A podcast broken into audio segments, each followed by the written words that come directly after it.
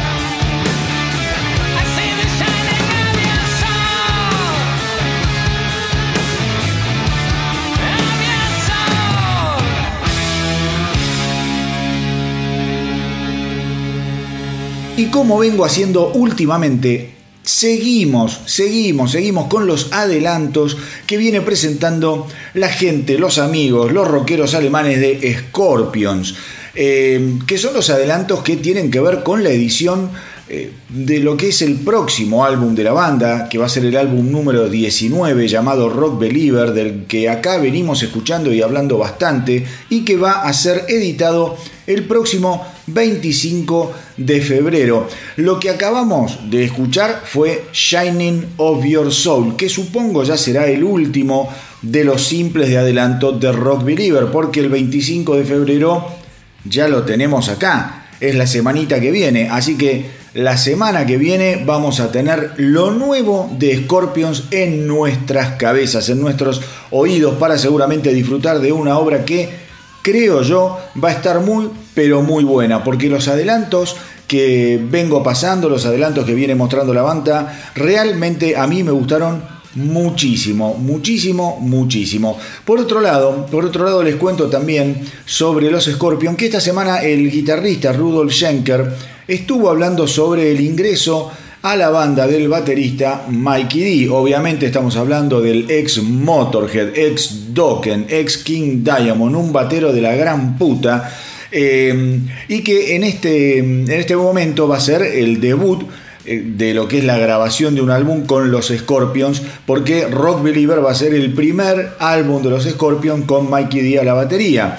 Eh, Jenker admitió justamente que trabajar con un baterista de la envergadura de Mikey D fue realmente increíble. Ellos, recordemos que eh, habían estado trabajando antes con eh, James Kotak, un gran batero al que yo tuve la oportunidad de ver junto a los Scorpions en el Estadio Luna Park acá en Buenos Aires. Un tipo que realmente tenía una onda maravillosa, bien vistoso, bien flashy al momento de tocar la batería. Esos bateristas que realmente a pesar de estar atrás en el escenario te llaman muchísimo la atención y no le podés dejar, eh, digamos, no le podés quitar los ojos de encima. Lo que dice Jenker es que trabajar con James Kotak fue realmente genial, pero bueno, tenía problemas de adicción, problemas de conducta, una conducta bastante errática en los últimos tiempos. Eh, la banda trató de ayudarlo, cuenta Schenker, le dio, le dio, le dio un periodo para que se recupere.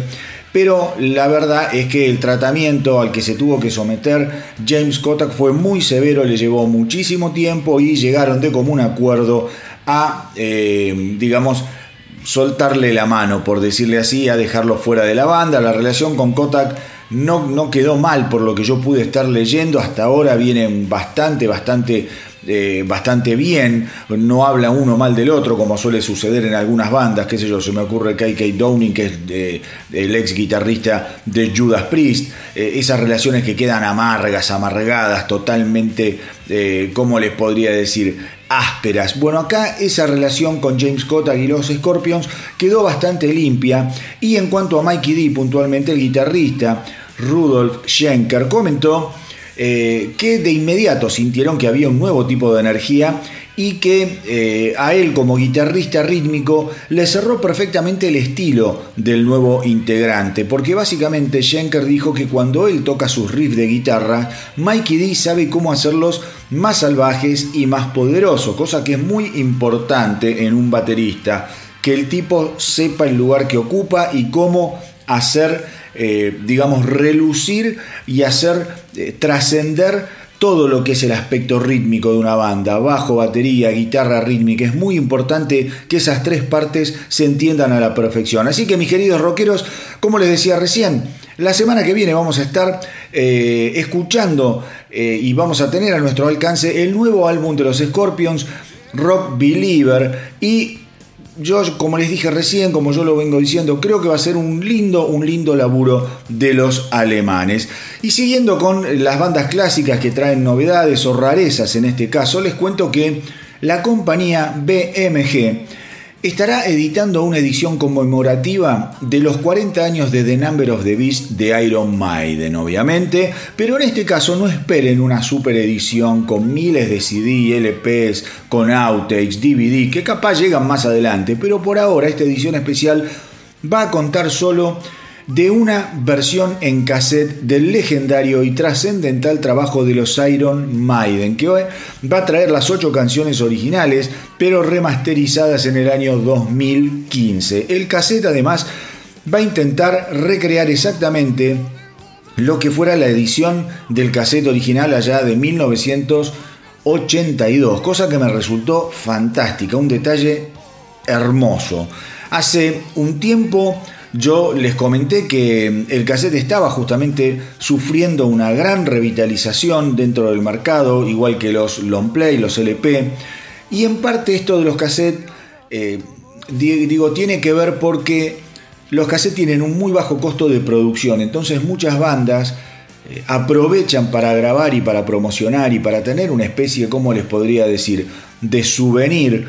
Eh, al momento de, difundir alguna canción simple o en este caso una reedición, lo tienen al cassette como una nueva alternativa. Muchas bandas nuevas, muchas bandas emergentes han tenido eh, al cassette en los últimos años como una forma también de poder difundir su música, qué sé yo, por ejemplo cuando vas a un recital te venden el cassette, es algo lindo, me parece que es eh, una manera también de recuperar un viejo formato, un formato que quizá muchos no lo saben, pero durante muchísimos, muchísimos años el cassette fue el formato de audio más vendido, más comercializado alrededor del mundo. Era chiquito, era práctico, se escuchaba muy bien, se escuchaba muy bien. Después tenía algunos problemas, se te enredaba la cinta, la cinta después obviamente también se gastaba y ya no se escuchaba tan bien, pero si vos los cuidabas y los mantenías, digamos, eh, con, con, cierto, con cierto cariño, con cierto amor, el cassette siempre te terminaba dando buenos resultados. Además que lo podías llevar de un lugar a otro, a la casa de un amigo, te ibas de veraneo, te llevabas una bolsa de, llena de cassettes, no como los long play que eran mucho más grandes y tenías que, eh, como es, que llevarlos era todo un incordio. Y otra cosa, el cassette sufrió una gran revitalización allá por comienzos de la década del 80 cuando eh, se comercializaban los Walkman, que eran esos aparatitos en donde vos ponías el cassette y te podías ir a caminar. Era una cosa de loco. Yo cuando tuve el primer Walkman me acuerdo que mi viejo me lo había traído de un viaje a Brasil. No lo podía creer. Era una alegría fabulosa, pero era una, una, cosa divina, de metal. Era, creo que era Sony, bien pesado, bien fuerte como se hacían las cosas antes. Me duró Añares. Pero bueno, les quería comentar esto el 25 de marzo, la edición de The Number of the Beast en cassette va a llegar por ahora, por ahora, por ahora a los Estados Unidos. Yo supongo que eso después lo van a tratar de reproducir también esta conmemoración en cassette en otros países del planeta y vamos a probablemente encontrar alguno por acá, por Argentina, si Dios quiere, por acá siempre, siempre de una u otra manera las cosas llegan. Creo que es una hermosa noticia, una muy linda noticia para toda la fanaticada maideniana alrededor del planeta. Y ahora si les parece vamos a recordar algo de este maravilloso álbum The Number of the Beast.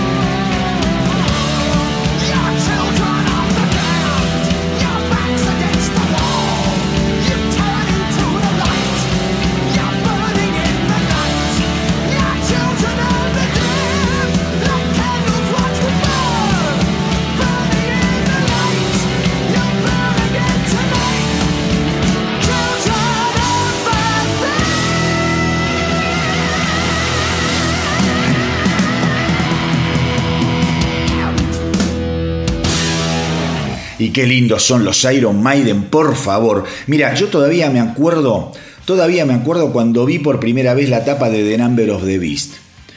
No me acuerdo el nombre de la disquería, pero quedaba más o menos por Avenida Rivadavia al 4300, 4400. Eh, yo me acuerdo que estábamos con varios amigos de la secundaria un sábado y como siempre, como siempre, los sábados andábamos recorriendo disquerías por toda la capital federal para ver qué había salido últimamente, en los últimos días, y cuando vimos, cuando vimos la tapa de The Number of nos quedamos helados, literalmente nos quedamos extasiados. Fue la primera, eh, la primera vez que yo tuve contacto con Iron Maiden cuando vi esta tapa de The Number of y fue la misma impresión que me causó, por ejemplo, la tapa de Alive 1 de Kiss, o la de If You Want Blood, You Got It, de ACDC, el disco en vivo que tiene a Angus Young atravesado y ensangrentado por una eh, guitarra eléctrica con un Bon Scott lascivo y hermoso como siempre al lado de Angus. Digo, qué importante que eran las tapas, qué rol fundamental y qué herramienta de venta que eran las tapas de los discos. Había muchísimos discos que vos te los terminabas comprando por esto que les digo, por el impacto que tenía la tapa del LP. Y cada vez que escucho alguna de las canciones de The Number of the Beast, les aseguro que me maravillo, porque como les decía antes, es un disco que tiene ocho canciones. Y en aquella época fueron suficientes para cambiar absolutamente todo lo que se entendía como heavy metal. Y la verdad es que la finitud de la duración de los álbumes o los cassettes eran un verdadero palo en el culo para las bandas, a las que no les quedaba otra que poner toda la carne al asador. Digo, no había tiempo para pelotudeces para poner demasiadas canciones de relleno. ¿Había discos y había bandas con canciones de relleno? Por supuesto, mis queridos rockeros. Pero las bandas más o menos serias no se las jugaban a hacer esas boludeces. Eso era algo que estaba más, ¿cómo les podría decir? Eh, digo, asociado a las bandas pop, a las bandas bailables, eh, bandas que no tenían un, un, compromiso tan profundo con la música, como es el rock and roll, el rock pesado, el heavy metal, esos tipos, qué sé yo, vos agarrás los primeros discos, de los discos de los 70 de Black Sabbath, de Deep Purple, de Led Zeppelin, bueno, te vas a los eh, fines de los, de los 70 y agarrás los de Iron Maiden, agarrás ACDC, no tenés demasiadas canciones malas por álbum. Los tipos tenían eh, el, reloj que le marcaba, mira, vas a poder grabar un disco tanto, tenés, no sé, 40 minutos, 45 minutos, mete todo lo mejor porque si no, el disco no va a funcionar. Después llegó el CD, después llegó el CD y la cosa se hizo bastante más tediosa. Eh, y hoy en día con el streaming, digamos que el verdadero poder lo tiene el oyente que elige qué escuchar y por cuánto tiempo escucharlo y un poco volvimos a la lógica del simple, donde muchas bandas van adelantando simple tras simple tras simple hasta que vaya, eh, eh, como es hasta que llega la edición del trabajo final. Eh, es un arma de doble filo esto probablemente, pero las cosas son así y yo ya creo que no van a cambiar y hay que adaptarse. Y en ese sentido, un poco la cosa se direccionó a lo que es la edición de muchísimos, como les decía yo, EPs o adelantos, como si se tratara de los viejos simples. Y eso a mí, a mí personalmente me gusta mucho porque te vas dando una idea de lo que eh, está por venir. Vos antes una banda sacaba un simple quizá, dos simples como muchísimo, o, te, o, tenía un simple que eran de dos caras, dos canciones de adelanto. Vos ahora podés tener cuatro, cinco, hasta seis, siete canciones que te las van adelantando. Y esta semana, hablando de gente que adelanta cosas, como siempre acá en el astronauta del rock, tenemos lo nuevo de los Three Days Grace, que han editado un simple fabuloso que se llama Neurotic, que es la segunda canción de lo que será Explosions, su próximo álbum a editarse el 6 de mayo vía RCA Records.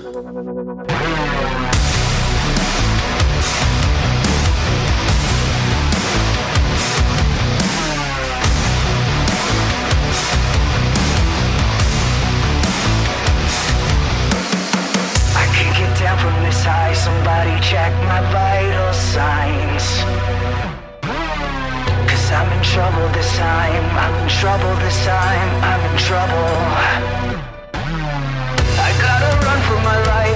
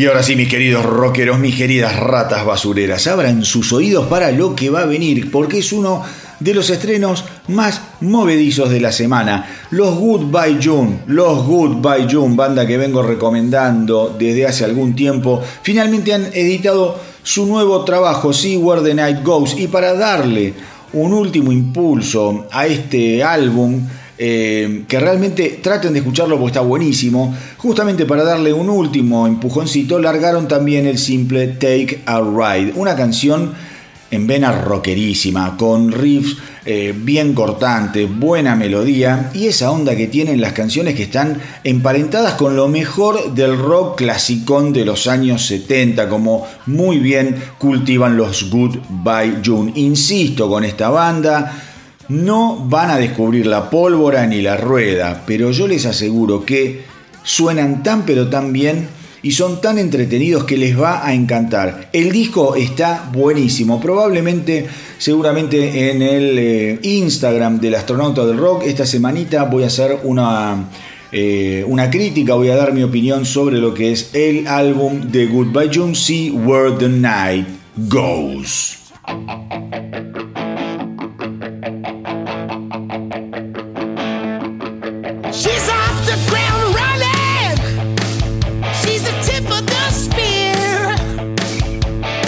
supersonic.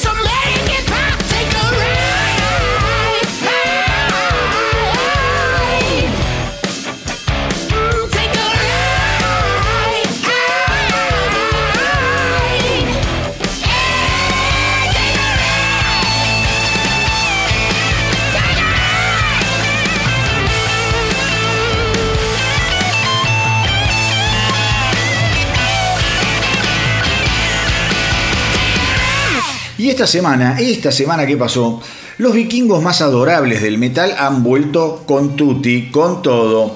Estoy hablando de los Amon Amarth que eh, decidieron pulverizarnos la cabeza una vez más con el simple Put Your Back into the Ore.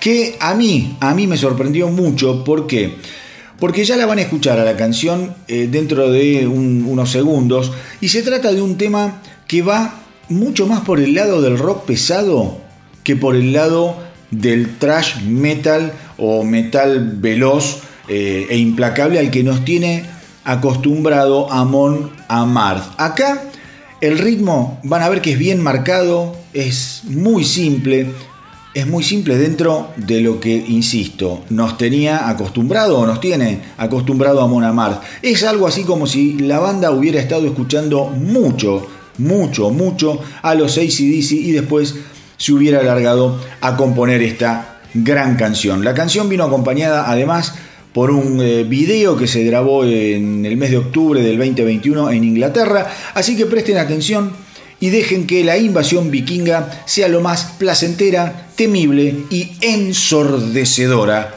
posible.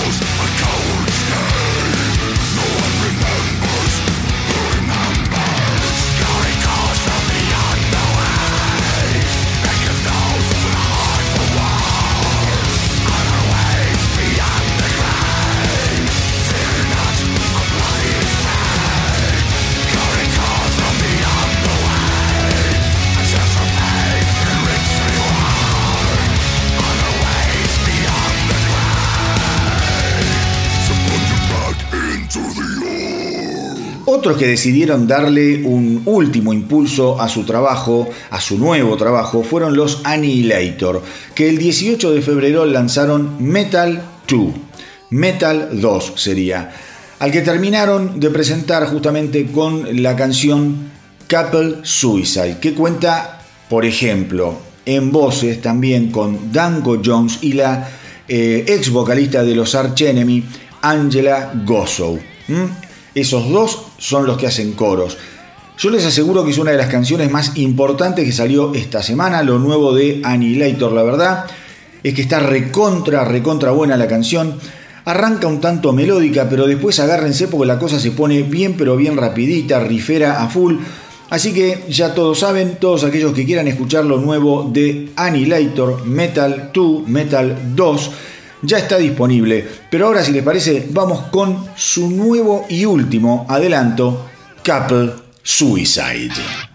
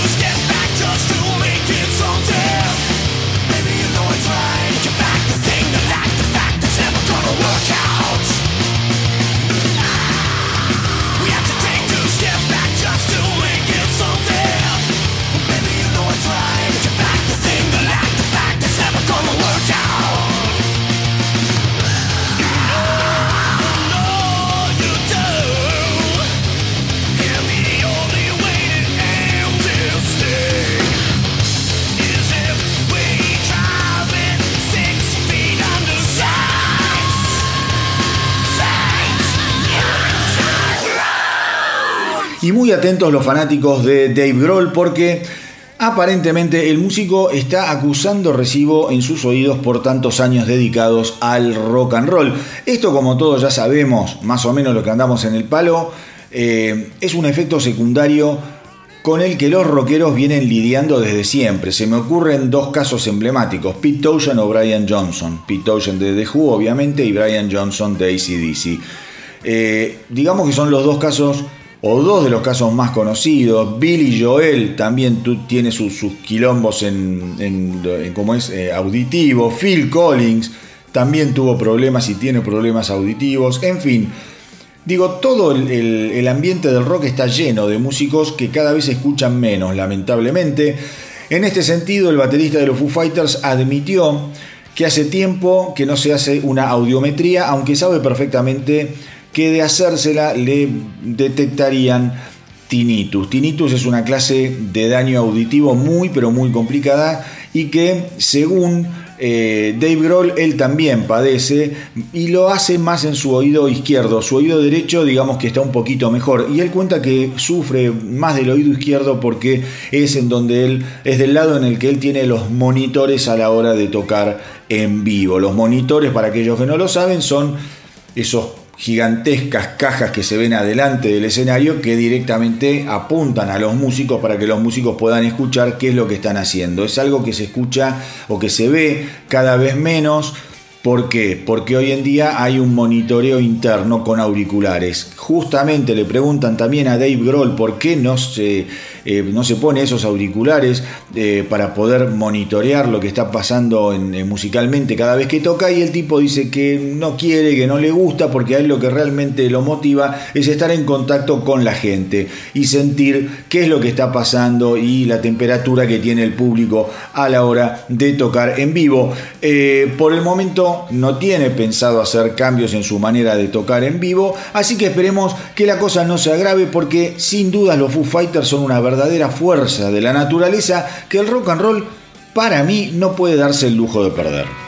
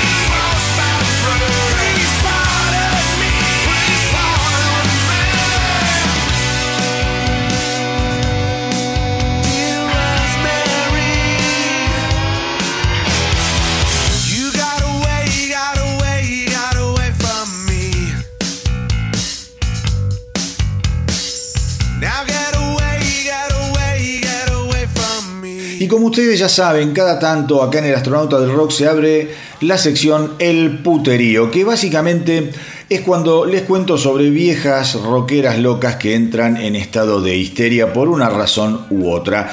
Un gran protagonista de esta sección es el señor Kaka Downing, KK Downing, ex Judas Priest, que cada vez que puede llora y da lástima por cualquier medio que le ponga un micrófono eh, por no poder volver a las filas de Judas Priest. Pero en esta ocasión, mis queridos rockeros, el turno le toca al señor John Corabi. John Corabi, ex Dead Daisies y ex Motley Crue. Y justamente el puterío de esta semana tiene que ver con los Motley Crue. Su paso por la banda eh, fue bastante amargo. Cuando estuvo John Corabi reemplazando a Neil, la cosa fue sin pena ni gloria. No voy a hablar de la calidad del disco porque me es un disco, un CD que me gusta bastante, me parece eh, interesante, pero eso es una cuestión de gustos. Probablemente, eh, digamos, el fracaso, el fracaso de ese álbum haya pasado porque el grunge en aquel momento se lo fagocitaba todo eh, pero también, también hay que decirlo, es que con Corabi, más allá de que a mí me haya gustado el álbum, los Motley Crue perdieron prácticamente toda la locura y toda la alegría y la estupidez eh, a la que nos tenían acostumbrados, maravillosamente acostumbrados. Los Motley Crue son una de mis bandas favoritas, los adoro incondicionalmente.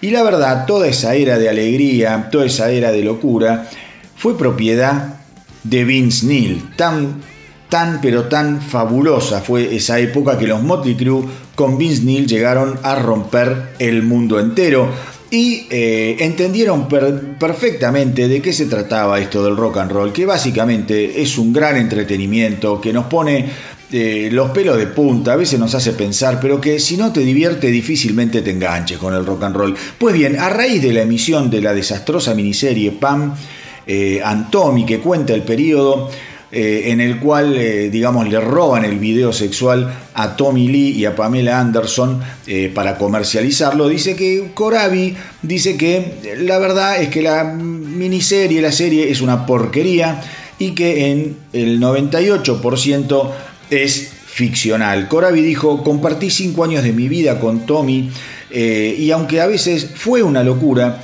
es todo tan exagerado en la serie que directamente es una mierda. Con lo cual, mis queridos rockeros, con estas declaraciones queda claro y queda comprobada mi teoría sobre eh, que con John Corabi los Motley Crue perdieron definitivamente la alegría.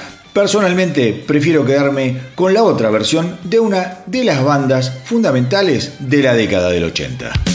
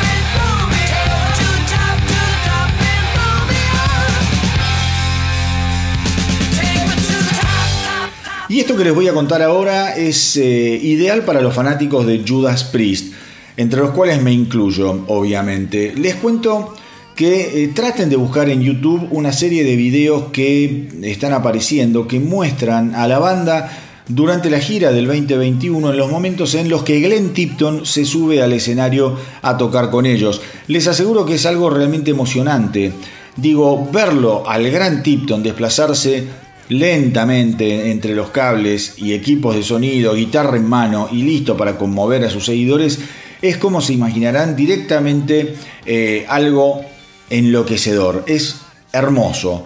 Eh, y cuando digo esto, no digo, no dejo de tener cierta tristeza, cierta melancolía con esa imagen del Glenn Tipton, qué sé yo, se me ocurre el Glenn Tipton de los años 80, de fines de los 70, cuando estaba en el tope de su juego, que tenía una facha que se caía con esas indumentarias de cuero negras y rojas, eh, corriendo de un lado al otro del escenario, eh, riéndose, haciendo unos solos increíbles, con ese pelo eh, largo que le llegaba hasta los hombros, rubio, un tipo muy pero muy carismático.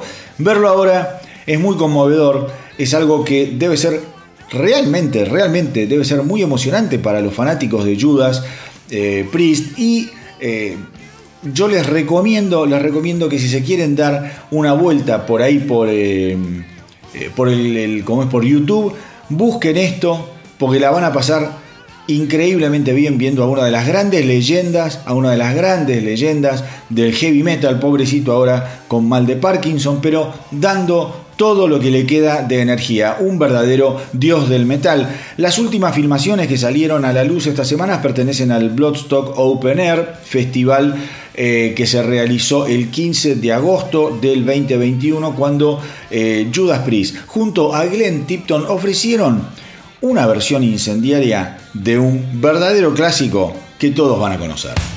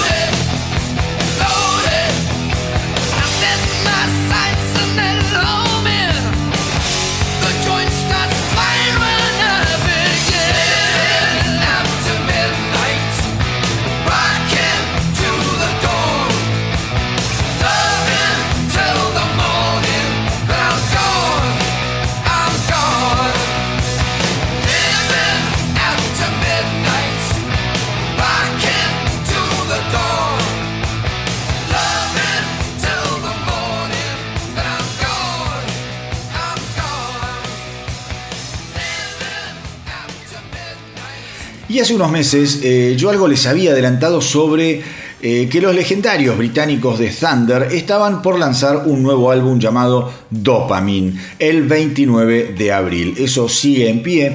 Es una noticia que a mí me resultó sumamente sorpresiva, pero muy alentadora. Eh, también un tanto desconcertante porque muchas veces cuando se dan este tipo de noticias y este tipo de bandas tan legendarias vuelven, los resultados suelen ser un tanto raros eh, y a veces desilusionantes. Sin embargo, por lo que se conoció esta semana, Thunder parece estar en perfecto estado de musculatura rockera. Y es que editaron el muy buen tema de Western Sky como primer adelanto de lo que vendrá. Y la canción a mí me resultó muy pero muy linda, muy entretenida. Una canción bárbara, bien rockera, bien para adelante, bien cuadrada como a mí me gusta. La banda, la banda cuenta que en el periodo de composición, eh, que fue sumamente inspirador, eh, compusieron tal cantidad de canciones que se vieron obligados a eh, decidir que iban a sacar un álbum doble. El álbum va a contar con 16 canciones, que es muchísimo.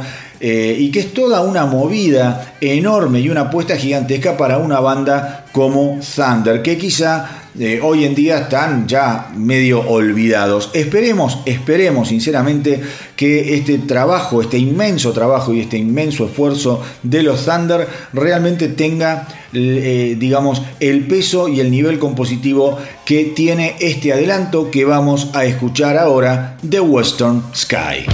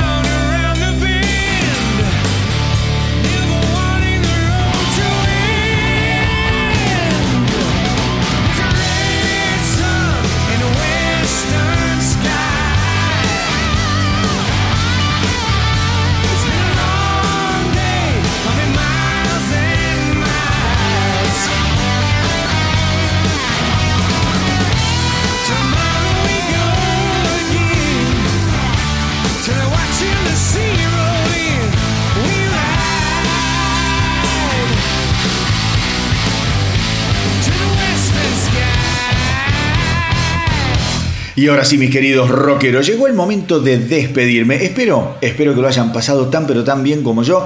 Y recuerden hacernos el aguante en Facebook, en Instagram y no dejen de visitar la web del astronauta del rock www.elastronautadelrock.com.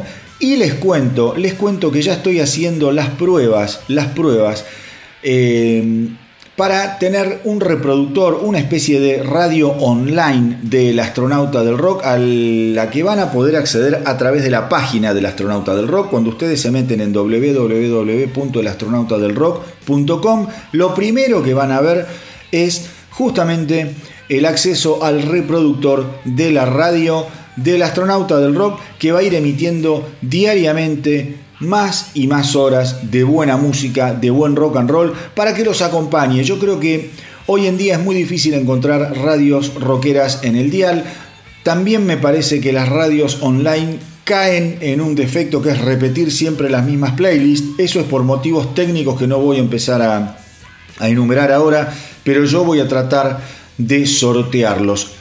¿Para qué? Para que ustedes puedan poner el reproductor de la radio del astronauta del rock y escuchar música interesante, música variada y que no se repita permanentemente. Otra manera que tienen de ingresar a la radio del astronauta del rock es a través del Instagram. Ustedes van al Instagram del astronauta del rock y en el link tree, en la biografía, eh, van a ver un, mm, un link, hacen clic en ese link y dentro de todo eh, de ese link van a estar todas las alternativas de contacto e iniciativas del astronauta del rock. Va a estar el ingreso directo a la web, el ingreso directo a los podcasts, el ingreso directo al Facebook y también el ingreso directo a la radio del astronauta del rock. Insisto, está en versión de prueba, estamos haciendo unos ajustes finales, pero diariamente estoy emitiendo algunas horas. Es solo música, no hay programas, ni mucho menos. Quizá en algún momento empiece a poner eh, y a subir los podcasts para que la gente que se engancha a través de la radio también pueda ir escuchando los podcasts, pueda ir escuchando los especiales que hice del astronauta del rock, los dedicados a Rainbow, a Wisney, ACDC, en fin. Es una iniciativa más, un esfuercito más que estoy haciendo para mantenerme en contacto con todos ustedes y poder brindarles y hacerles compañía a través del rock and roll. Y ahora sí, como siempre les digo, dejé lo mejor, creo yo, para el final, de modo tal que eh, se van a quedar bien calentitos y con ganas para que llegue el próximo episodio, el próximo programa del astronauta del rock. No sé cuántos de ustedes saben, no sé cuántos de ustedes saben del proyecto paralelo de Matt Heafy de Trivium. Eh, llamado Ibaraki. Ibaraki es el proyecto paralelo de Matt Heffy de Trivium. Bueno, dicho esto, hecha la presentación, les cuento que sobre Ibaraki se habló mucho durante los últimos tiempos. Muchas veces se creía que, iba a ser uno de esos proyectos que iban a quedar medio en el deseo del músico, en este caso de Matt Heafy, pero que le iba a ser muy difícil concretarlo. Trivium lo mantiene muy ocupado y Trivium además es una banda que le lleva muchísimo tiempo, no solo en giras, sino que es una banda que componen y que graban muchísimo y con unas canciones súper complejas, con lo cual tenés que tener agua en el en el pozo para seguir sacando canciones. Entonces por eso muchas veces cuando hablaban de Ibaraki decían, mm, hay que ver si esto se lleva eh, a cabo, si sale adelante o no. Pues bien, aparentemente la cosa viene derechita. Esta semana finalmente el genial vocalista de Trivium y el descarnizado Nergal Darsky de Vimos dieron a conocer el simple Akumu. Les aseguro, mis queridos rockeros, que la canción les va a poner los pelos de punta. Es tremenda. La traducción, el significado de Akumu es pesadilla, nunca mejor puesto el nombre para una canción y se trata de un trabajo sumamente inquietante destinado a despertar a todos esos fantasmas que llevamos escondidos en nuestro interior cada uno de nosotros. Obviamente para Matt Jeffy tener a Nargal Darsky como compañero en esta aventura ha sido algo sensacional, porque según Jeffy, eh, Nergal llevó a la canción a otro nivel, como suele hacer con todo lo que toca Nergal Darsky. Nergal es, algo así como un rey Midas, pero del mal. Así que les pido mis sinceras disculpas en el día de hoy por cerrar este episodio del astronauta del rock de una manera tan macabra y dolorosa. Lo único que les puedo desear es que esta noche sueñen con los angelitos. Y como siempre les digo, hagan correr la voz para que nuestra tripulación no pare de crecer. Espero que les haya gustado el episodio de hoy. A mí me encantó hacerlo y compartirlo con ustedes. Como siempre, gracias por estar ahí. Gracias por apoyar la propuesta y por los mensajes que no paran de llegar. Cuídense mucho, mucho, mucho hasta la semanita que viene. Y que viva el rock.